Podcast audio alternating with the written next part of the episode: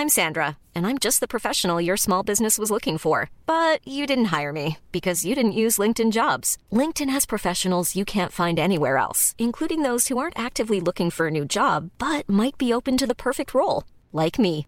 In a given month, over 70% of LinkedIn users don't visit other leading job sites. So if you're not looking on LinkedIn, you'll miss out on great candidates like Sandra. Start hiring professionals like a professional. Post your free job on linkedin.com/people today.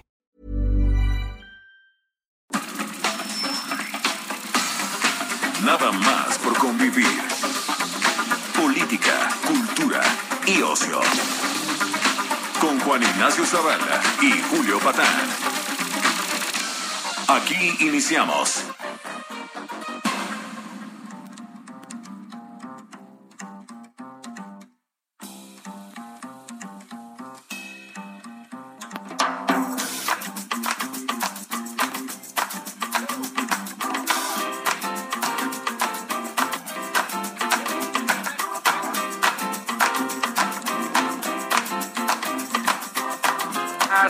Sobrinos, sobrines, ¿cómo están? ¿Cómo les va? Esto es nada más por convivir en su edición eh, sabatina de este eh, que es sábado que de marzo, Julio. Es Estamos a sábado 5 de marzo, día de la escándala. día de la escándala. Día de la escándala de nuestro fiscal general de la República.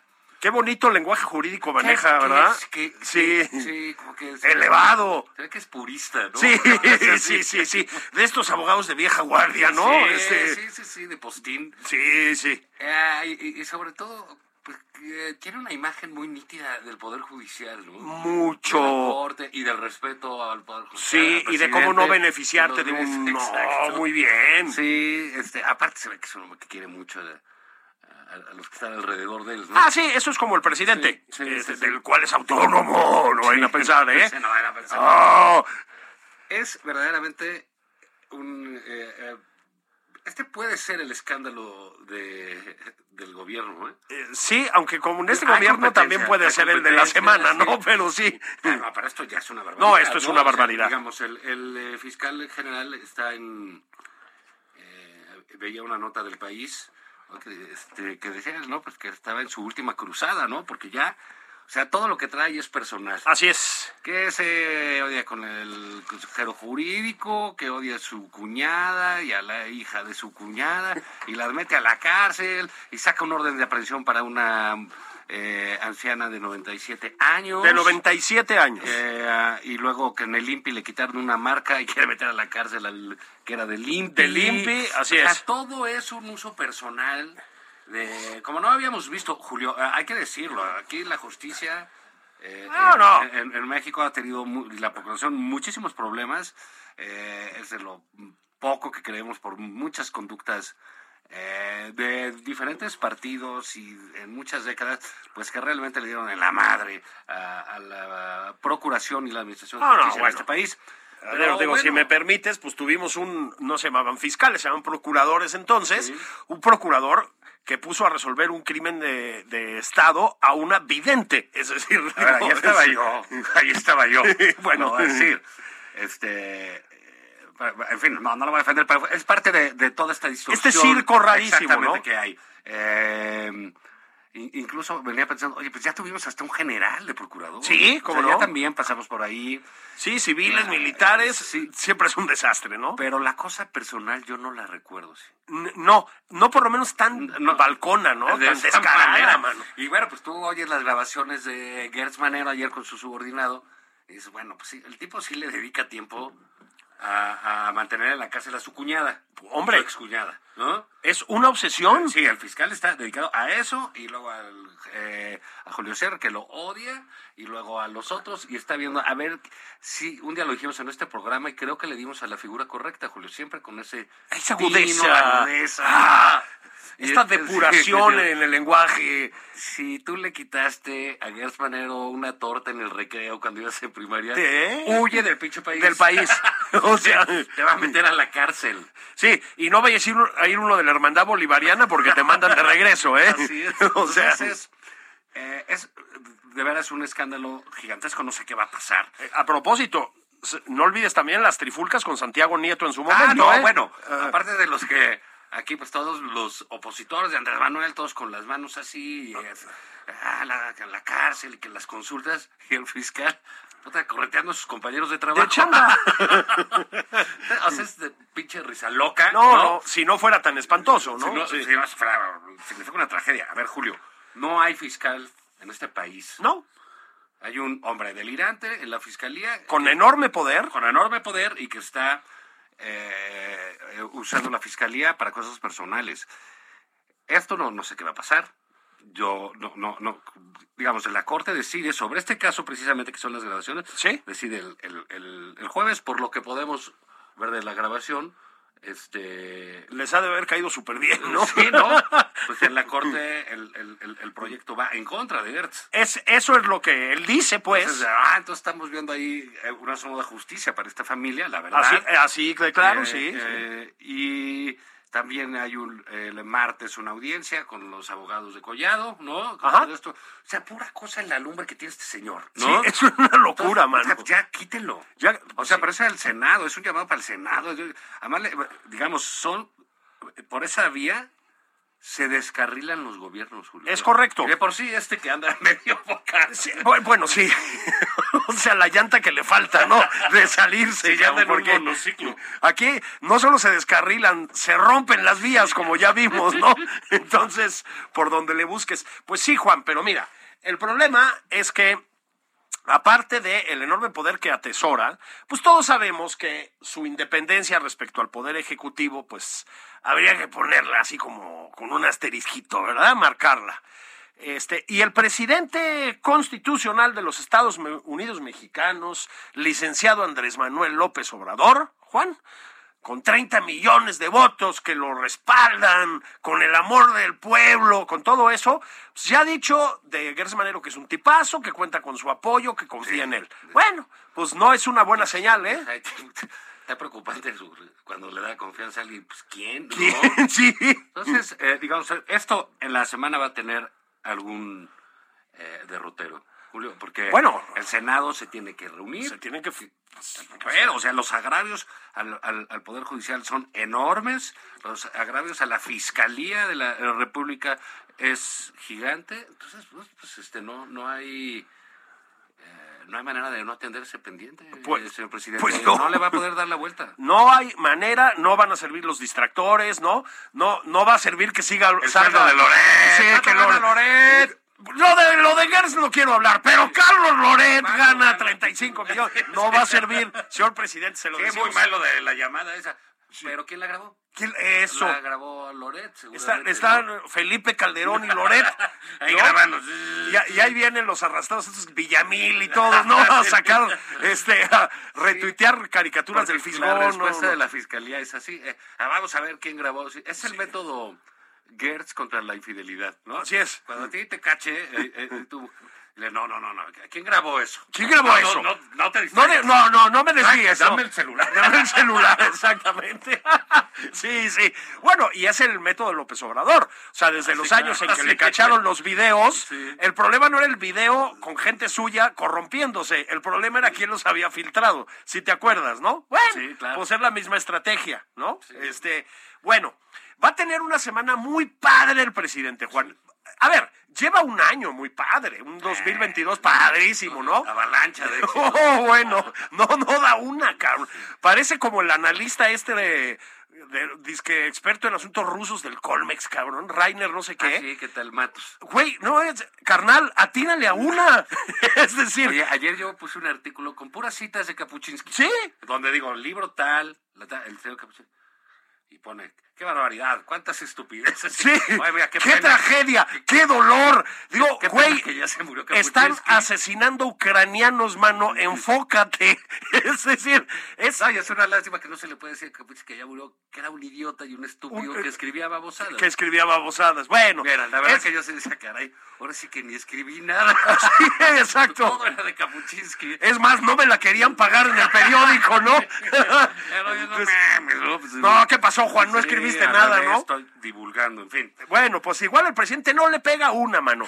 Propone a Pedro Salmerón para Panamá, lo rebotan.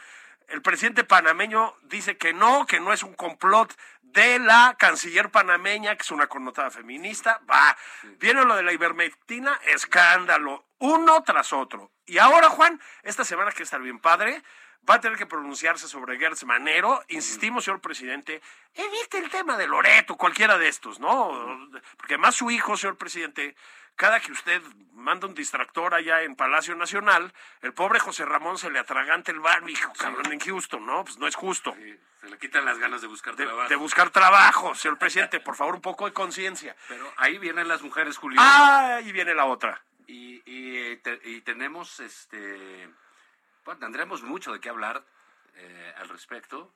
Tenemos este, una invitada, tenemos a, a- a María Fernanda Vergara este, eh, con nosotros. Ella es eh, analista, eh, eh, investigadora y conocedora, una experta en opinión pública en México. Y sobre todo es, ¿qué? Una invitada de lujo. una invitada de lujo. ¡De este lujo! programa, de las primeras que pasó por ahí. Así es. Y fíjense, no nos dijo que no la siguiente vez. Para que vean. Sí, no le dio pena. Vamos a hablar con ella. María Fernanda, ¿cómo estás? Queridos Julio y Juan Ignacio, me da mucho gusto saludarles. Yo muy bien, muy contenta de estar aquí con ustedes. Oye, María Fernanda, parece que vienen esos días que no le gustan al presidente de la República, ¿verdad? Se me hace Sí, que es. las, que las protestas van a estar fuertes, ¿no? Pues sí, viene una semana importantísima, un día jubiloso para este país que ya se ha convertido, la verdad, el, el, el 8 de marzo, desde hace dos años. O sea, realmente el 8 de marzo del 2020, si nos acordamos, pues es un parteaguas en la historia de la conciencia sobre el tema de la desigualdad entre hombres y mujeres que aún vivimos en México y en el mundo y particularmente doloroso en el tema de México, eh, pues por el, eh, el asunto en particular de la violencia contra las mujeres que eh, que hoy sabemos, ¿no? Y lo tenemos frente a nosotros, que es un problema grave al cual no hemos podido darle solución colectiva. Entonces, bueno, eh, siendo motivado por estas razones eh, aún de inequidad y de violencia, es, creo yo, un día de júbilo eh, para este país, eh, uno de esos días que marcan pues esos temas que están que están determinando el espíritu de los tiempos de nuestro siglo XXI, ¿no? Con mucho y va a ser un tema eh, importantísimo en la siguiente década y bueno, por supuesto que en la discusión pública en México es uno de los álgidos y de los más difíciles para el presidente. Sí, fíjate que hay alrededor de este día, de este, eh, diría yo, par de días, ya hay una concientización enorme ¿no? Eh, en, eh, en el país. Las generaciones de mujeres que vienen ah, van a verse beneficiadas de todo este esfuerzo que hacen todas las mujeres Hoy. eh, hoy, Sí. ¿no? que sí han conquistado la calle, han conquistado eh, las monumentas, como le dicen Ajá. ellas, han, han, han sabido parar eh, los países, han sabido tener sus cantos y no se dejan. No se dejan. No se dejan. y- y- No y- quitan y- el dedo del renglón. Y, y- y creo que ese es un gran avance, ¿no crees? Este, la concientización en, en, en las generaciones, ¿no? O sea, ves marchar a las señoras grandes con las nietas, etcétera. Sí. Eso es absolutamente conmovedor, da gusto y, y no nos queda a nosotros más que pedir perdón todo el año por Sí, cómo hemos sido, ¿no? sí, sí. Cosa que no entiende el presidente, pues. Sí, eh, efectivamente en el 2020 eh, ese parteaguas sí generó que este tema dejara de ser un tema eh, en alguna parte de la academia o en los activismos que por supuesto llevan ocurriendo desde hace muchísimos años y se convirtió ya en un tema de sobremesa en la casa de todos, eh, de todos los niveles socioeconómicos, de todos los niveles escolares, de todo eh, y se volvió tema efectivamente intergeneracional y demás. Por supuesto, no está exento de todavía una enorme discusión y polarización. Todavía vamos a discutir por muchos años qué tanto y cómo, cómo es válido manifestarse, etcétera.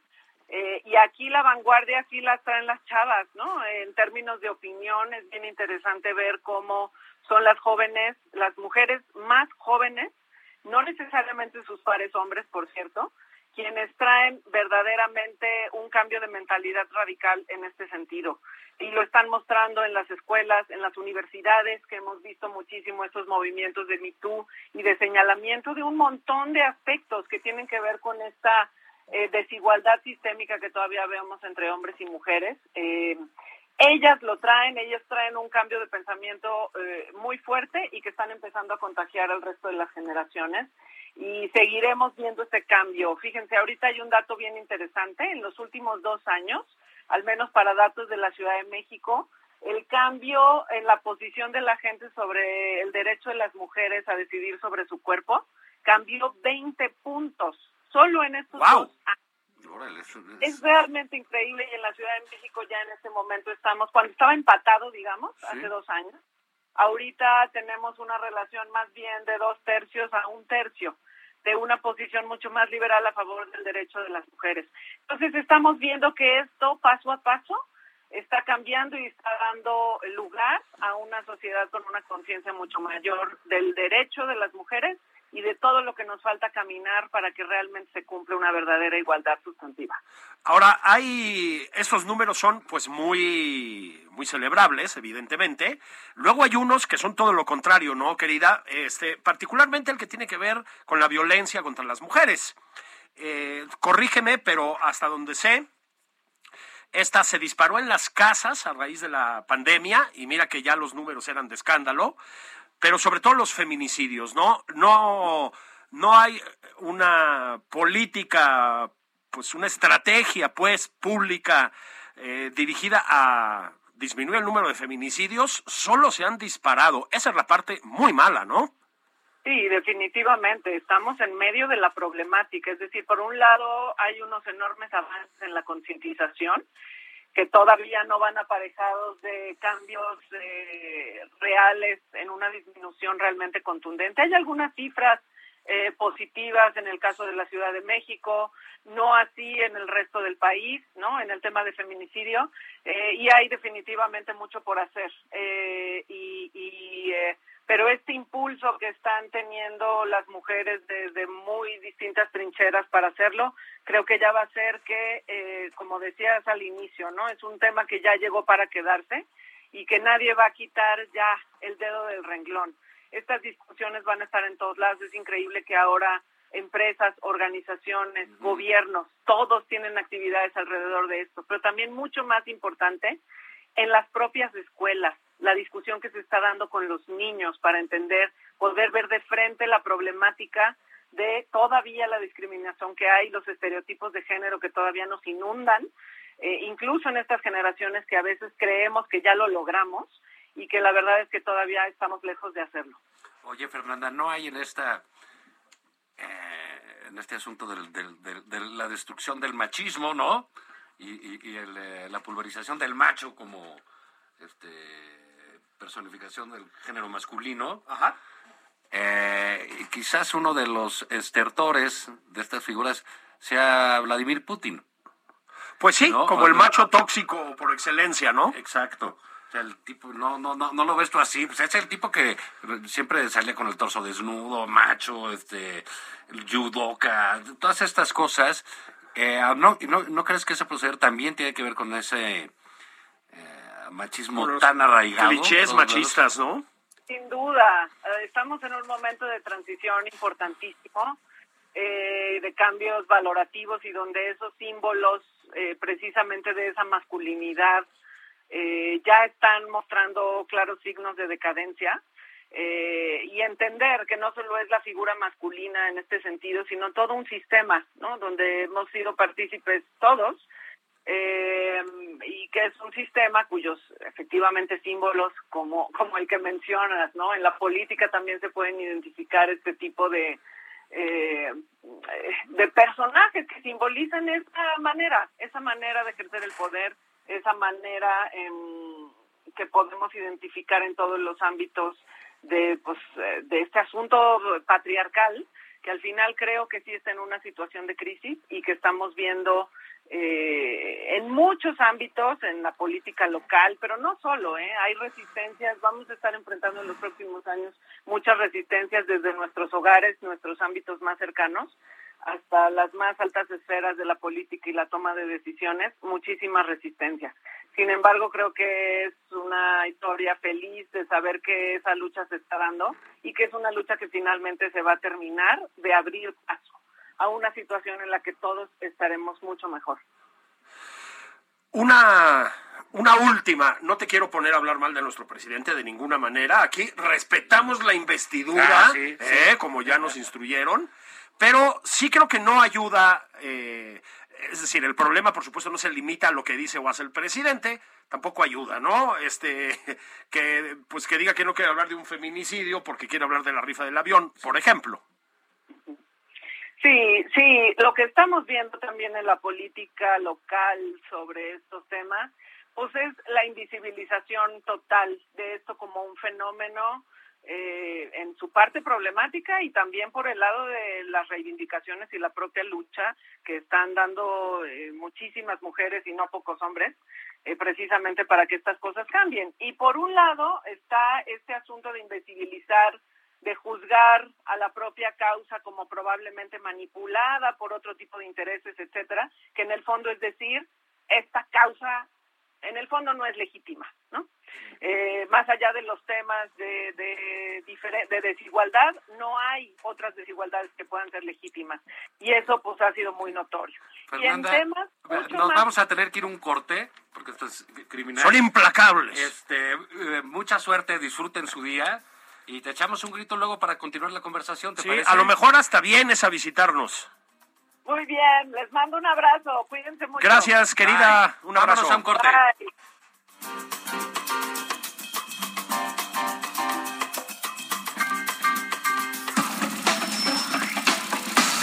Esto es Nada más por convivir. Una plática fuera de estereotipos. Juan Ignacio Zavala y Julio Patán.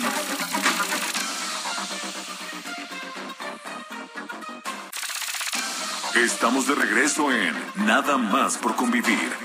Aquí Juan Ignacio Zavala y Julio Patán. Bueno, pues estamos de regreso. Bendiciones. ¿Cómo están las y los sobris consens de los tíos Zavala y Patán? Aquí estamos, estábamos platicando, Juan, en la primera parte de... mm, Bueno, primero pues de los audiecillos, ¿verdad? Que se colaron por ahí de nuestro egregio fiscal Gers Manero, el, el rey del Sistema Nacional de Investigadores, ¿no? Este... Y luego... Sí. ¿Te acuerdas? Es como el de. ¿Te acuerdas de esa revista Mad? Sí. Que tenía espía contra espía. Espía contra espía, exactamente. ¿Quién grabó? Pues se supone que ustedes graban, cabrón. Sí, yo qué, qué quiere que le diga, ¿no? Lo- que los dos son igualitos, ¿no? Los espitas, güey, sí. Este, bueno, y luego estábamos hablando, pues, de que se le viene a nuestro presidente, digo, no solo a nuestro presidente, pero pues se le viene otro día de esos que odia, que es el 8M.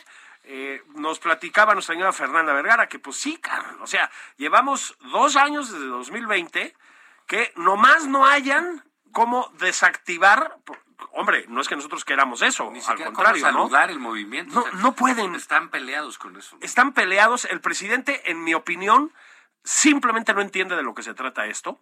Eh, sí, yo sí creo que pues, es un hombre de una, no sé si una real misoginia, pero sin duda de un machismo muy, muy arraigado. Sí, muy, este, de una generación, sí, pasada, Sí, ¿no? que Este, no entiende, que él piensa que si le habla educadamente a las mujeres de qué se están quejando, ya sabes, Muy rancio, soy un ¿no? caballero, Sí. ¿no? A mí Esa- me caen muy bien, hacen Sí. muy buenas tortas. Muy buenas, y-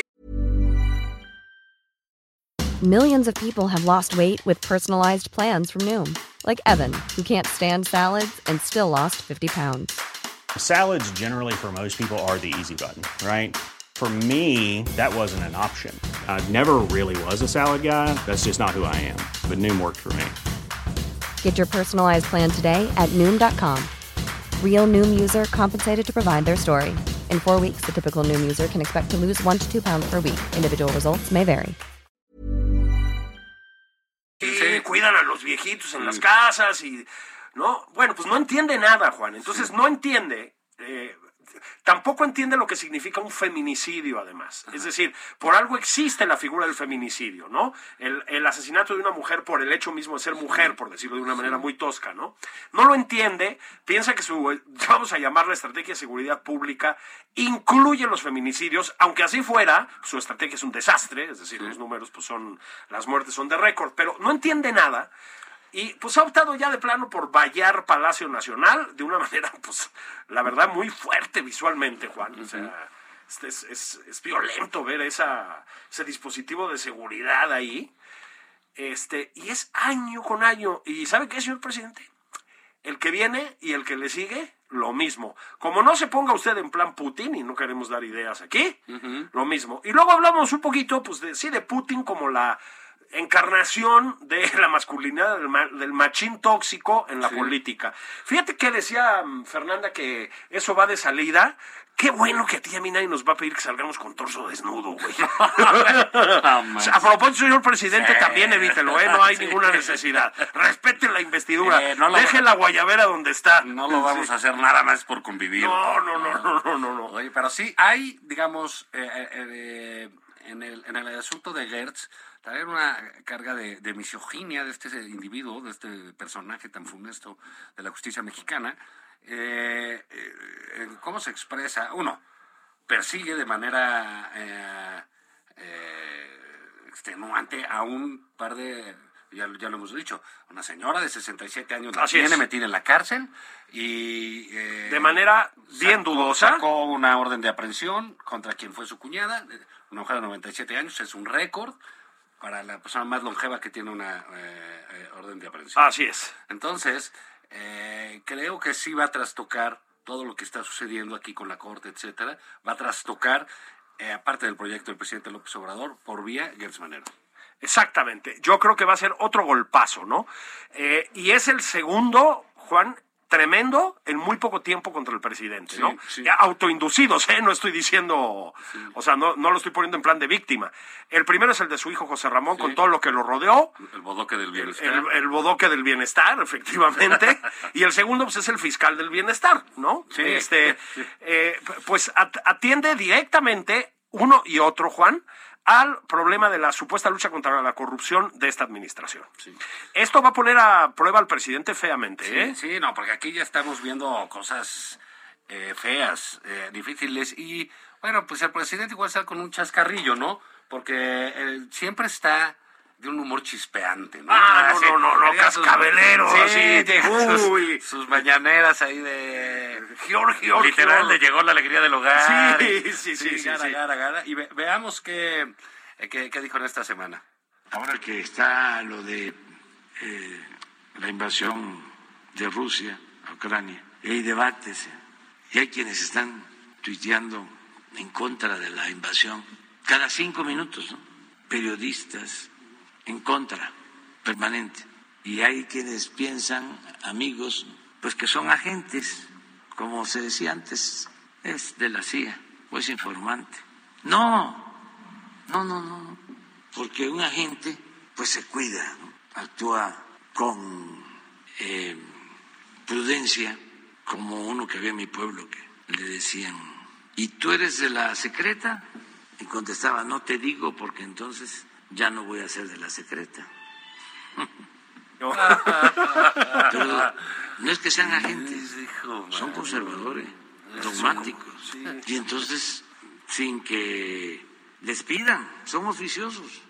Y así hay muchísimos. Que, ¿Qué onda ¿Qué pasó? Sí, presidente? ¿qué? Un día habría que hacer una antología. mano. Sí, antología. Se los prometemos, vamos a hacer una Antología antología. del chiste tabasqueño. Así ¿no? es, ¿no? Sí, el chiste mañanero. La, la picardía tabasqueña. Andrés Manuel en su jugo. Andrés Manuel en Chistes su y jugo. chascarrillos mañaneros. Hijo, ¿No? mano, un bestseller así. ¿no? La secreta. Agentes de la... O sea, sí viven en otro planeta. En otro planeta, mano. de- Eso es eh, eh, un hecho. Porque no, no puede estar sacando estas cosas. Y luego se enoja. Te digo, se la vive en el Twitter. No, pues sí. Dice, Tuitea no, y- están tuiteando ahí cada cinco minutos. cada cinco minutos. ¿Cómo sabe, Ah, señor presidente? sí, porque ahora que está esto de la invasión. es- Esto de la invasión. Están, haciendo bombardeos masivos contra las ciudades. Este, y este dice, esto de la invasión, y luego acusa de conservadores a los que critican a Putin. Es decir, Sí, o sea, están tuiteando en contra aquí. ¿Qué le molesta? sí, pues sí. Póngase a trabajar. No, pero además se supone, ya hablaremos mañana con más detalle de esto, Juan, pero se supone que México condenó la invasión de Ucrania. Sí. No, no, esto es un disparate total. ¿Y, y tú cómo viste esto, como dijera, esto del fusilamiento en San José de Gracia? Esto del fusilamiento de San José de Gracia. Bueno, ahí tienes otra, ¿no? Em, el- no hace falta decir que el problema del crimen organizado y la violencia particularmente derivada del crimen organizado en este país lleva mucho tiempo. No se ha logrado desarrollar una estrategia que la contrarreste suficientemente, la violencia del crimen organizado, de ninguna manera en los últimos varios sexenios, no. Juan, ametrallaron a personas a plena luz del día contra una pared en San José de Gracia, Michoacán, y limpiaron de evidencia sin ningún tipo de problema. Bueno, y el presidente otra vez, pues plantea las cosas en términos de lo están usando para desacreditarme. Señor presidente, no están funcionando los abrazos. No, no, y algunas cosas en la cabeza, man, porque no es posible que eh, hay un eh, asunto en el cual se tiene que tener una definición, como es el, eh, esto de la invasión. Esto de la invasión, de sí. Rusia a Ucrania, y él se acaba sintiendo víctima. Se acaba sintiendo De la invasión. Bueno, Aquí hay gente que fue fusilada, masacrada en San José de Gracia, y entonces, la víctima es él. es él. Él, porque ah, me están atacando, lo usan para atacar. No, señor, se murieron, los Así mataron, es. los asesinaron en la calle. A ráfagas de Sí. metralladora a plena luz del día. Literal, San José de Gracia, ahora sí es pueblo en vilo. Ahora sí es pueblo en vilo. San José de Gracia es el, el escenario de el gran trabajo del maestro Luis González y González, que era de por allá, ¿verdad? Este realmente extraordinario historiador. eh, y ahora pues es el escenario de lo más grotesco del México contemporáneo, Juan. ese, ese es el problema. Fue una brutalidad lo que vimos todos en videos, Juan. Pero el presidente, y sí lo tengo que decir con toda claridad, lo dije por escrito y lo voy a decir aquí, no solo eh, se hace la víctima, se ríe de las matanzas, Juan. Van por lo menos tres veces que pega carcajadas después de que hay una masacre. Yo lo recuerdo hace unos meses con una, una portada, me parece que era del Reforma, ¿no? Diciendo, "Ja, ja, ahí están las, ahí tienen las masacres y carcajada, como si fuera falso, ¿no? Este, se rió con lo de Ucrania y esto hizo el chistorete del servicio secreto, de la policía secreta. Este, pues no es lo más oportuno, ¿no? Cuando están masacrando un país. Y ahora, Juan, pega carcajadas y dice, si digo algo me fusilan. O sea, se permitió hacer ese chistorete. Señor presidente, de veras, ¿qué onda con usted y las muertes? O sea, yo entiendo el humor negro, pero no es lo que le No, toca a un no, presidente, ¿no? Sí, no, no, no, no es lo suyo. Es, es verdaderamente eh, eh, lamentable cómo aborda estos casos trágicos, ¿no? Terribles, desoladores, ¿no? Y no le estamos diciendo usted los mató, pero le estamos diciendo el Estado está ausente ahí. Está, exactamente. ¿no? Este, y hay una definición de ustedes de política pública eh, que ha permitido que esto suceda de esta manera en un Bueno. pueblo donde no sucedía eso y donde ahora nos damos cuenta que es un pueblo eh, completamente dominado por el crimen organizado. Exactamente. Y sobre todo, Juan, en Michoacán. Em, no lo digo porque sea el único estado que está en una situación parecida, ya quisiéramos que fuera el único. Hay muchos estados que la violencia del crimen organizado está desatada, es decir, Sonora, con, gracias al señor Durazo, qué, qué- qué bien, ¿verdad? No, exitazo. Exitazo del gober. Durazo. ¿No, ¿No era el que estaba encargado de la seguridad pública? Sí, ándale ese. ¿Seguridad nacional? Sí, entonces Sí. ahora llegó a Sonora ya. Y, y Qué bueno, raro, ¿no? Y se desbordó el se crimen. desbordó el crimen organizado. Qué paradoja. ¿Qué, qué, qué quién? No podía saberse. Estaremos vigilantes, ¿verdad, mis chairos? Este, Huyeron todos los narcos de, de- de la chingada, man. Bueno, luego, pues Guanajuato, que hace ya mucho que acarrea este mucho. problema. Tamaulipas, que es, es, eh, crónico, es endémico. Zacatecas. Zacatecas, Que efectivamente, que es un polvorín. Pero mira, Michoacán, Juan, pues, pues es el estado donde sabemos que el crimen organizado definió las elecciones en demasiados casos eh, de manera... Tiene eh, zonas, no todo el estado, pero sí zonas este, que se han dedicado al narco históricamente. Históricamente. ¿no? Está ahí eh, pues, la zona caliente, etcétera. todo eso. Es el problema con lo de San José de Gracia, está del otro lado. Está del otro lado, exactamente. No solo eso, Juan, es el estado donde eh, se disparó el, del que se disparó el precio del limón y del aguacate porque tenían extorsionados a los productores. Es un estado que vive de eso en gran medida. Tuvimos el escándalo con los norteamericanos justamente por el tema del aguacate. Se pusieron a amenazar a los inspectores que estaban mandando Estados Unidos. O sea, señor presidente, Michoacán está hecho un desastre. No se vale Y Zacatecas. bueno, y luego Zacatecas, ¿no? Entonces no se vale ponerse en el centro de la historia como víctima y mucho menos se vale hacer chistes. Sí, no, cu- cu- ¿cuándo dejará esa? De verdad, no hay conflicto o problema donde él no sea el, eh, eh, donde él no sea la, la víctima, ¿no? En esto, hablando de eso, este, Julio, pues hay una muerte trágica de, eh, fue un personaje político muy interesante que hizo política de una manera distinta, es el Mijis. El gran Mijis. Fíjate que eh, yo escribí alguna vez una columna sobre el Mijis porque a mí me gustaba mucho el personaje, la verdad. No, no está bonito decir el personaje, me gustaba mucho esa persona, esa figura política, ¿no? Yo no lo conocí, ¿eh? O sea, no, no lo conocí personalmente ni nada.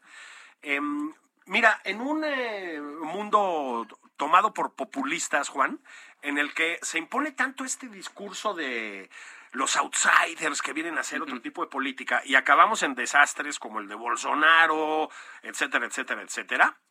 Eh, fíjate que el Mijis sí fue un outsider que llegó a hacer política de otra manera, ¿no? Este, outsider en el mejor sentido, ¿no? O sea, no, no es un hombre que se hubiera formado en, eh, pues en la política de toda la vida en México. No, no, no apostó a hacer una trayectoria en la política desde sus primeros días, ni mucho menos. Fue un, fue un activista, además un hombre pues de unos orígenes muy pobres, ¿no? Este, de un contexto de violencia muy grave. No, fue un pandillero. Un- es fue su- un, pan- un pandillero, ¿no? Parte de una banda. Este, cambió completamente su historia, la pudo cambiar para bien y convertirse, pues eso, ¿no? En un activista y luego en un político, pues al que la verdad, que yo recuerde, no le conocimos ninguna chuequez ni ninguna No, nefastez, al, ¿eh? al contrario, era un todo tipo lo muy contrario. entregado, Sí. etcétera. Y, y, mm, pues murió. eh, fue difícil encontrar su cuerpo en, una carretera, un mes, se ¿no? tardaron meses. En fin, ojalá haya la investigación eh, respectiva, porque no podemos esperar una gran cosa, por ejemplo, de la fiscalía, porque están correteando eh, gente mayor, ¿no? Sí, Eh, tienen otras prioridades, Tienen otras ¿no? prioridades. Y el presidente, pues, eh, las sugerencias del presidente, fíjate, son eh, a veces hasta conmovedoras. Que dices, no, este pobrecito. Por momentos, sí. Dice, no, que el cártel Nueva Generación, Jalisco Nueva, que se cambien Se el, cambia el nombre. porque le están haciendo un daño a- al Estado. Entonces, ¿qué está pasando? ¿A quién le está diciendo eso? O sea, Sí. lo que yo, en serio, yo, lo que yo me pregunto es, ¿a quién le está hablando realmente el presidente cuando dice esas cosas? O sea, ¿Qué crees que se pone? ¿Cártel Águilas del América? ¿O sí, ¿Cómo le pues, hace? pues sí, ¿no? O sea, Chim, pum, pan. o como decía, no el cártel del bienestar, ¿no? Cártel del bienestar. Que ese sí existe, ¿no? Sí, Este, y el de, el de Sinaloa, pues, ¿cómo, cómo le van a poner? sí, ¿no? El, el, en fin, es, fue un- a ver, Juan, en- otra vez, en un contexto, lo hemos comentado aquí mucho, de sucesivos traspiés del presidente, a propósito, su popularidad, esa que todos te decían, ¿cómo ven, hijos, no? ¿Cómo ven la popularidad? 966%, ¿no? Ya sabes, ¿no? Este, astillero y el fisgón que se les llenaba la boca, ¿no? Se me, se me erizaban de alegría los carnales, ¿no? Ah, qué hermanita esta gentuza. Este, pues está cayendo en picada, mi Juan. 10, 12, 15 puntos en el último mes, mes y medio, dos meses, según las encuestas que veas. Como hemos platicado tú y yo aquí, la popularidad en realidad está sobrevalorada. Yo, yo sí creo que se le sobrevalora eh, para bien y para mal, digamos, ¿no? O sea, a mí me parece que no es tan relevante, pero deja que se lo sea o no. está en caída la popularidad del presidente y está pues en una crisis profunda la administración obradorista, Juan. O sea, es un desastre en todos los ámbitos, en todos los ámbitos. Y además notas mucho descontrol ya. Y, y- digamos, aún así, aunque sea popular y tiene la popularidad de Fox, de Calderón, de ¿Sí? Cedillo en estos momentos. No de Peña, ¿eh? Porque Peña sí ya No, para esas alturas había caído mucho. había ganado, sí. Sí, este, Nuestro, es enorme talento. nuestro ¿Dónde príncipe. estará, eh? Ay, el príncipe Peña. Yo me lo imagino, yo que le deseo todo el bien del mundo, yo lo imagino ahorita disfrazado, ya ves que es el maestro del disfraz, Sí, ¿no? sí, sí. Ey, es mi presi. Yo me, lo- yo me lo imagino ahorita así como otra vez como de Hillbilly, así. Sí. ¿No? En, un- en un restaurante pues, chido, Acá, ¿no? acá. Chido. O infiltrado en Atlacomulco, ¿será? Sí, bueno. Ah. No inventes, El cemental de El Atlacomulco. eh, de El Atlacomulco Stallion. Entonces, pero bueno, Peña, pero el presidente ya en en una encuesta de esta semana del financiero eh, ah, pone una caída, lo dejan cincuenta y tantos. En 53, si pero recuerdo hay, bien. Hay una caída de 12 puntos. es correcto. Es una caída gravísima, enorme. Enorme. Es ya una mala señal. Yo creo que sí. Y se corresponde con resultados. apoyo de Gertz Manero. bueno, sí, ¿no? Este, Ese Miguel. ese Miguel, ¿qué hubo Miguel? ¿No? Eh, duro con las viejitas, no Sí. te dejes, no te dejes, No te dejes, carnal. Mano dura. Sí, a la cárcel con la viejita. Sí, brother. Sí, sí. Bueno, a ver, se corresponde, Juan, con una evidente pérdida de la capacidad para controlar el debate público desde hace muchísimas semanas. Ha perdido control el presidente de lo que se dice, pero también de lo que dice él, Juan, y ese es el tema. Este, tú y yo hemos reconocido aquí una y otra vez la capacidad del presidente para aventarse un mañanerazo, una declaración, un tuitazo y cambiar el discurso, ¿no? O sea, hay un debate sobre la corrupción de su hermano, no sé qué, se avienta dos ocurrencias y adiós. Ya no puede. Hace mucho que no le sale. Este, le falló con Salmerón, insisto, le falló con la ivermectina, aunque fue un problema más del gobierno chilango, pero también le tocó a él. Le falló con su hijo y le sigue fallando. Es decir, ves ya a un presidente que no tiene control sobre lo que está diciendo, ¿sí? Y a mí me parece que este tipo de salidas, pues ya hablan de, de- o sea, nunca ha sido así que digamos de una, de un, muy así un aterrizado que qué bárbaro, Eh, ¿no? que, no, este sí leyó acá. Que- No, sí, pues no, no, no, este, Siempre tan conceptuoso. tan conceptuoso, ¿no? presidente. Sí. No, no es su fuerte. No es su fuerte, pero Juan, esto sí ya está muy disparado. Es decir, lo de, de- de- no es la palabra que uno tiene que usar en este contexto, pero, o sea, de veras, señor presidente, cambiarle el nombre. o sea, se me puso Ese- nominalista. bueno, bueno, pero- pero te habla de, de sus soluciones. Pues sí. O sea, son decretos, a final de Eh, cuentas, eh, todos por decreto, no, ¿no? Pero él, él piensa así, que entonces, para que no sea algo tan dañino, le cambien el nombre. Exacto. Entonces, Por eso los abrazos no balazos, se le hace un gran refrán y que ese refrán es una política pública y con eso basta y con eso van a entender los del narco que les está tirando buena onda y que entonces ya no van a echar plomo. sí, parece que no está funcionando muy bien, ¿verdad? Pues, Pero es, eh, pero es, eh, digamos, esa eh, idea que él tiene de su palabra. eh, Como, como transformadora de la realidad, ¿no? transformador de la realidad porque es verdaderamente pavoroso lo que dice. No, ya no hay corrupción, ya llegué yo. Sí, se acabó. Y dices, bueno, pero si está su hermano, señor presidente, agarrando dinero. la casa de tu hijo, carnal, ¿no? O sea- no te estamos diciendo corrupto a ti. Así ¿no? es. Entonces está verdaderamente, eh, pues desatado, ¿no? Porque dice, no, iba a estar esto, iba a hacerlo. Y claro, ahorita, ahorita ya tenemos, este, eh, enfrente, pues, que el aeropuerto que ya lo van a terminar y entonces lo va a inaugurar y entonces va a mover a todos, eso se los va a llevar al tren. Al tren, exacto. Y, y el país se cae.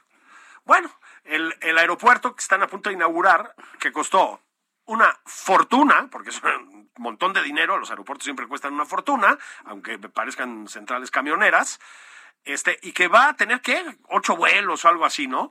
Ya está empezando a propósito a haber filtraciones en el sentido de que van a decretar que el Benito Juárez está saturado para que sea a huevo lo de mandar los vuelos al Felipe Ángeles, ¿no? Entonces, eh, bueno, eso es la cuarta transformación. Esa es la manera de gobernar del presidente. ¿Por qué? Porque quiero. Sí, pero no se corresponde con la realidad. Pues decreto que cambie la realidad. No hay. Bueno, pues no hay manera. Todo sale fatal como está saliendo, ¿no? Pues digo. Sí, fíjate que aquí nuestro productor Julio, siempre tan atento, el Totis ahí, siempre puntual. Sí, sí. Y atento a nuestras discusiones, que eh, eh, aprende mucho aquí los, los- los Es, fines de semana. es que es lo nuestro, ¿no? La gente mayor.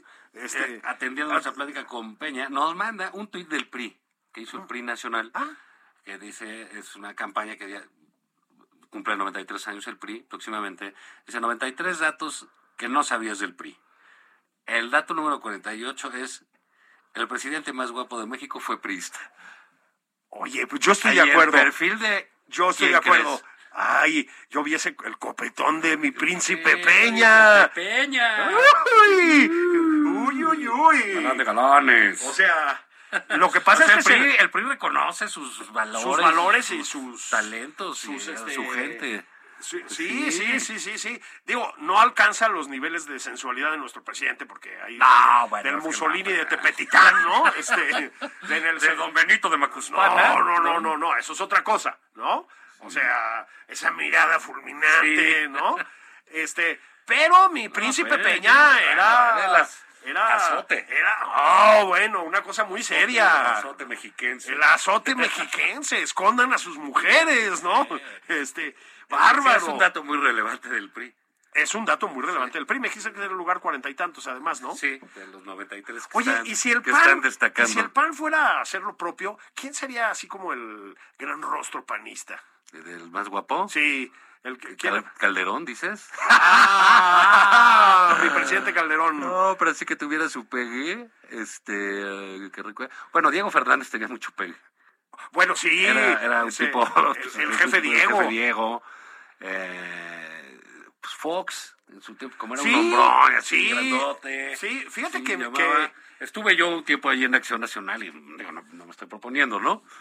Yo digo que se pronuncien. Aquí el señor Zavala eh, Ah, tiene demasiado los- pudor para hacer un llamado a este pero- tipo, pero lo hago yo. No, Pronúnciense en Julio, Twitter. no, ah, como cosa tuya. Oye, se nos está acabando el tiempo. Mañana nos vamos a echar una conversación sobre Rusia. eh, otra vez. Y, y- Eh, Malditos conservadores. más, así que no se pongan a tuitear como dice el presidente. Váyanse ahorita por lo que quieran, su cerveza, sus vodka no, vodka no. Ahorita no se puede. Y este, y pues péguenle. Péguenle. Péguenle, chaparritas y chaparritos. Nos vemos mañana, mijos. Esto fue nada más por convivir. Saludos a Gertz.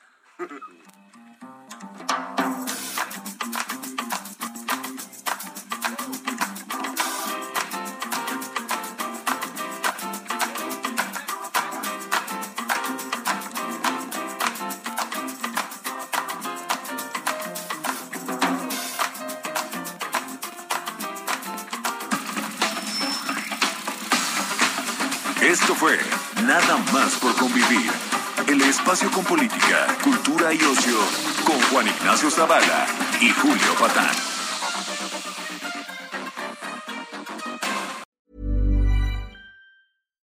Hi, I'm Daniel, founder of Pretty Litter. Cats and cat owners deserve better than any old fashioned litter. That's why I teamed up with scientists and veterinarians to create Pretty Litter. Its innovative crystal formula has superior odor control and weighs up to 80% less than clay litter. Pretty Litter even monitors health by changing colors to help detect early signs of potential illness. It's the world's smartest kitty litter. Go to prettylitter.com and use code ACAST for 20% off your first order and a free cat toy. Terms and conditions apply. See site for details.